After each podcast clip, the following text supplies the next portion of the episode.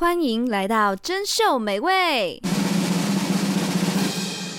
吃遍美食我最行，吃还能维持感情，跟上时尚为愿景，不愧为吃播界之星。嗨嗨，本集由 Cia 为您播出，来到第五集啦。先说一下我的近况好了，本周完全是忙到爆的一周。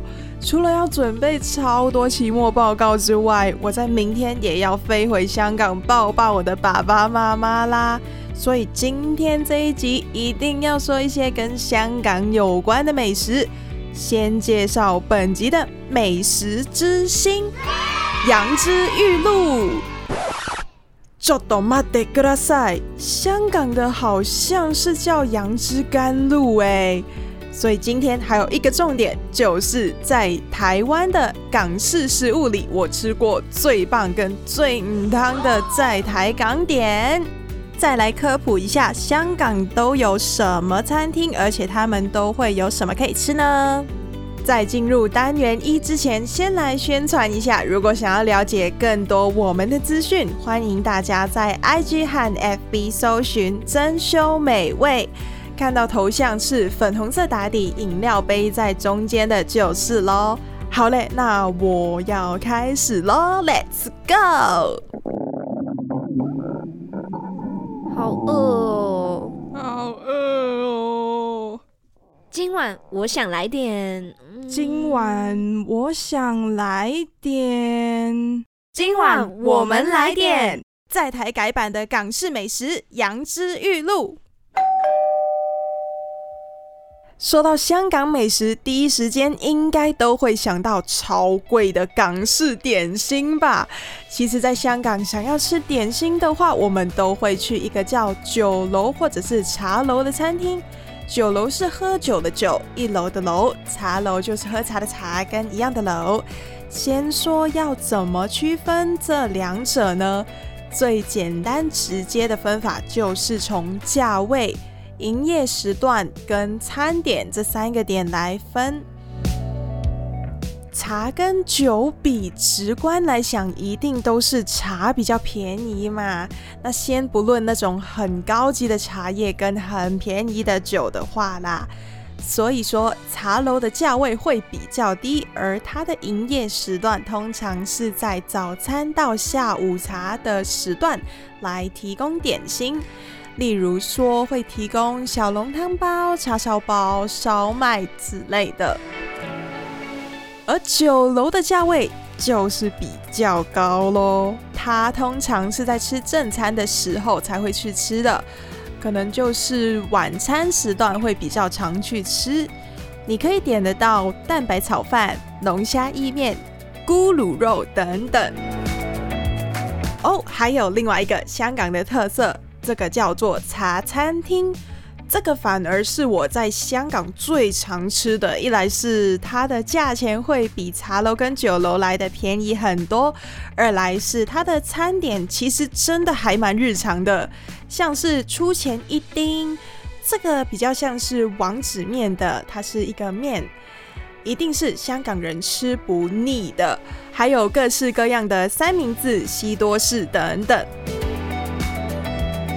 听到这边有去过台湾港式餐厅的朋友们，应该都会想到，台湾的港式餐厅好像都会把这三个餐厅点的东西混在一起呢。嗯，对，这也是我来到台湾之后第一时间觉得蛮有趣的一点。基本上在台湾这三个都会被统称为港式餐厅，但在香港这三个东西其实分得还蛮开的。而且他进去之后能吃到的东西是完全不一样的。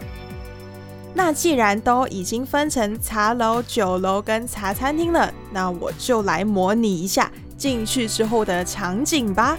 再从这里面挑出三样美食推荐给大家。哦，顺便说一下，在台湾吃到的跟在香港吃到的会差在哪里？让我们一同先踏进茶楼，点心 start。走进茶楼的时候，就会立刻感觉到变得好热闹。大家都在聊天，也会有很多陶瓷的茶杯、盘子、碗等等碰撞的声音，还有电视机的声音。在服务人员的带领下，我们来到一张圆桌子前，在坐下之后，第一个会被服务人员问的问题是：要喝什么茶？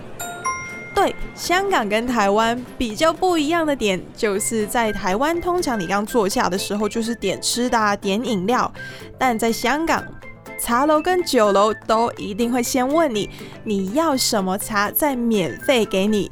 选好了之后，就一定会是免费给你，不停的加，就是一个喝到饱的概念。而茶餐厅也一定会先给你一杯水或者是一杯茶。让你坐下来的时候先缓缓，先喝一下。不过也可以说一下，茶餐厅给你的那一杯其实是拿来洗餐具的啦。那你要拿来喝，其实也没有关系啦。好，听完服务人员这个问题之后，你可以选择反问说：你们有什么茶可以提供？通常得到的选项都会是这四个：普洱、香片、铁观音跟秀眉。简单介绍一下，普洱是最大众的一款茶，基本上不讨厌喝茶的都不太会讨厌它，也是长辈们的心头好之一。香片也就是茉莉花茶，是绿茶的一种，体寒的朋友们不太推荐喝。铁观音是乌龙茶的一种，有清心明目的效果。寿眉这个在台湾比较少听到，是白茶的一种，有抗氧化的效果。好啦，选好茶之后，看一下桌上，除了碗筷、盘子、汤匙以外，还有一个大大的盘子，这个是拿来干嘛的哩？香港人都会把这个碗筷放在那个大盘子里面，再用茶楼给的热水把碗筷冲一冲，所以它其实是拿来洗碗筷的。这样我们的餐具就会更干净啦。当你在洗的同时，就可以请朋友来帮忙看看菜单。香港茶楼的点餐方式就是从桌上的那一叠菜单中抽出一张来填写。通常是只有一页或者是双面的，所以那一张纸都会写得密密麻麻的。今天我们来点个人最爱的这三个：小笼包、叉烧酥、咸水饺。先说说这一道小笼汤包。香港人的小笼汤包和台湾的差异最大的地方就是它外层的皮。台湾的小笼汤包是蛮有饱足感的，因为它的外皮会捏得比较厚一点。这时候你可能会说，不对啊，台湾的外皮也很薄呢。但香港的小浓汤包外皮薄的程度是，你把它夹起来的时候，只能夹它上面有一折一折的地方。要是你夹下面一点，筷子多用一点力，就会把它戳破。当你夹起来之后，它应该会呈现有一点下垂，因为皮薄但内馅和汤汁蛮重的。仔细看就会看到它在灯光底下。内馅，也就是刚刚下垂的地方，是会比较深色一点，而靠近筷子夹着的皱褶处会很明显，你会看到那边只有皮，并没有任何的内馅。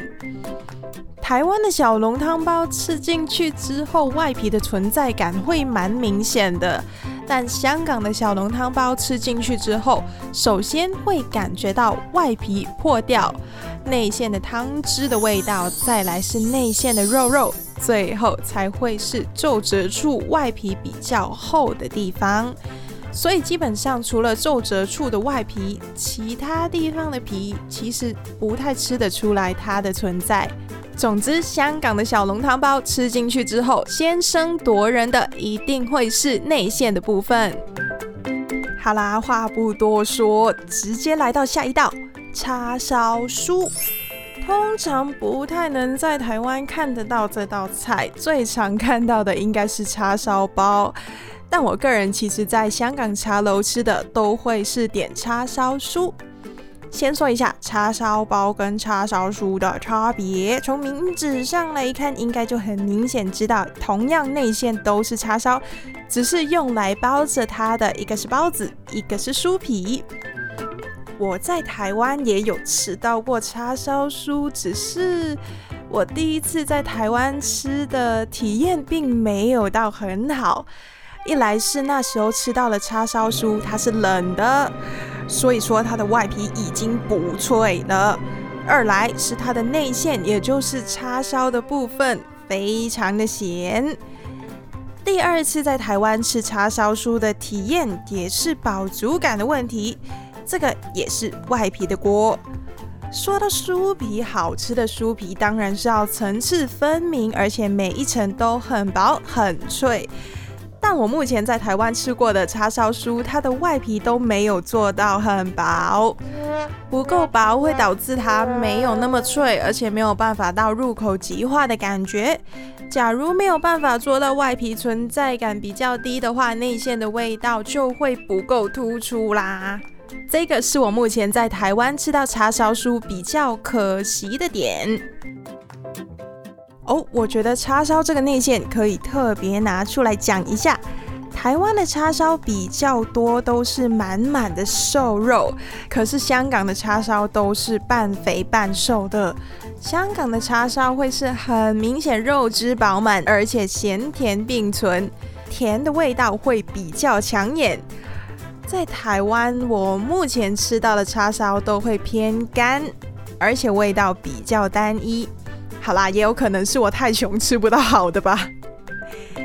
好，下一道菜，这个我目前在台湾只吃过一次，叫做咸水饺。不知道它是什么的朋友们，可以先听我形容一下咸水饺到底是个啥咪东西。它的外形有点像元宝。因为是油炸的关系，所以刚咬下去的时候会感觉到它的外层是脆的，但到第二层却是软的。第二层的口感有点像马吉，主要是因为它外面的那一层其实是用糯米做的，而内馅呢就有虾干、香菇、切碎的鸡肉。这个我必须要推荐一下，我在台湾吃过唯一一次是在西门吃的，这一家是剪头发跟港式餐厅并存的一家，嗯，我也不知道这算是什么组合，总之就是蛮特别的店呐、啊，而他做出来的咸水饺是好吃的。在台湾吃的这一家店啊，他做的咸水饺，甚至内馅的部分比我平常在香港茶楼吃得到的还要丰富，而且它的外皮也有做到够薄。但比较可惜的是，它炸完之后外层太油了，所以没有到很脆。但整体来说也是很好吃。你们知道吗？更可惜的是，我不知道能不能在节目上说这家店的名字。但是呢，它是在西门，是理发店加餐厅，这么特别的组合，辨识度应该还蛮高的吧？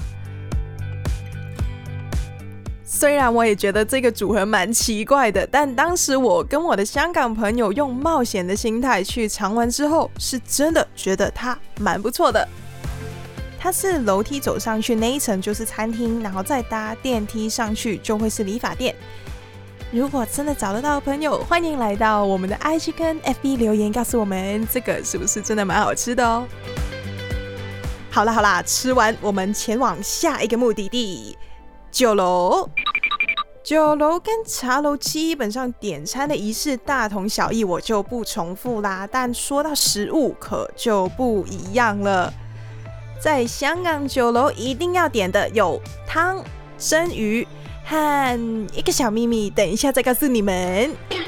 在这边我要先说台湾港点的部分，我没有办法对比，因为在台湾很难找得到酒楼的东西，而且我也没怎么吃过，所以先说一声拍谢，我只能说我在香港吃这几道菜会有什么样的口感。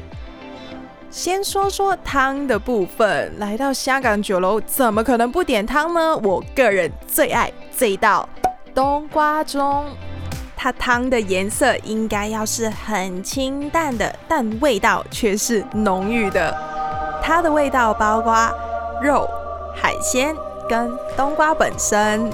通常呢是会拿整个冬瓜，把它的冬瓜肉挖掉大部分出来，但靠近冬瓜皮的肉会保留，让这个冬瓜变成一个大大的丸的概念。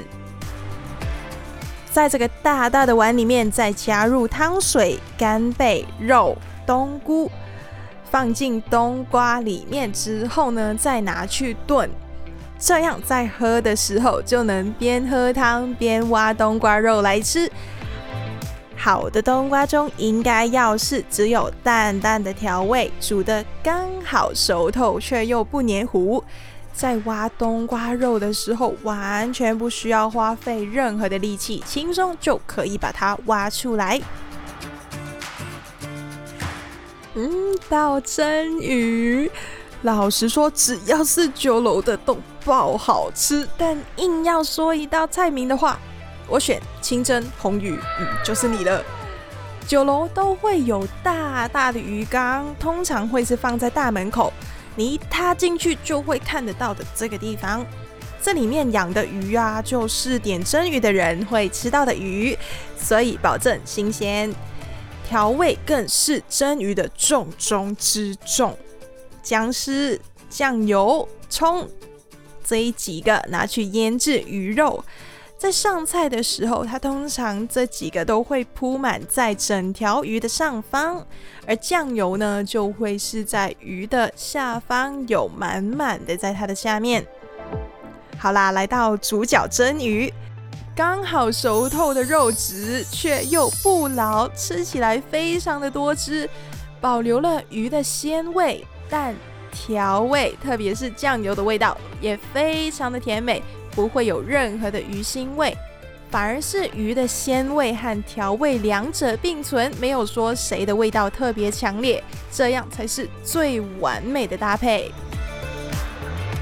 等等，最后一道到底是什么呢？是乳鸽。对，是鸽子。这一道是我最怀念在酒楼里面的菜。乳鸽在端出来的时候，它真的会是整只在盘子上，当然是烤完之后的样子啦。它会切好分头给你一个，然后还有它的翅膀的部分跟腿的部分，通常也会附给你一小盘调味料。那个是如果你觉得它不够咸的话，可以再沾来吃。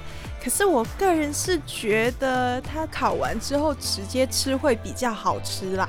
要说它肉的味道，我觉得台湾人会比较难想象它到底是什么样的味道，因为它真的就是割味，是没有尝过的话没有办法体会到的味道啦。希望有勇气的朋友们以后要是可以不用隔离就去香港玩的时候，可以点点看，或者在台湾有找到的话，也可以尝试看看。因为我个人真的很推荐这一道，它真的很好吃啦。OK，酒楼先到这边结束，我们进入到最后一个茶餐厅。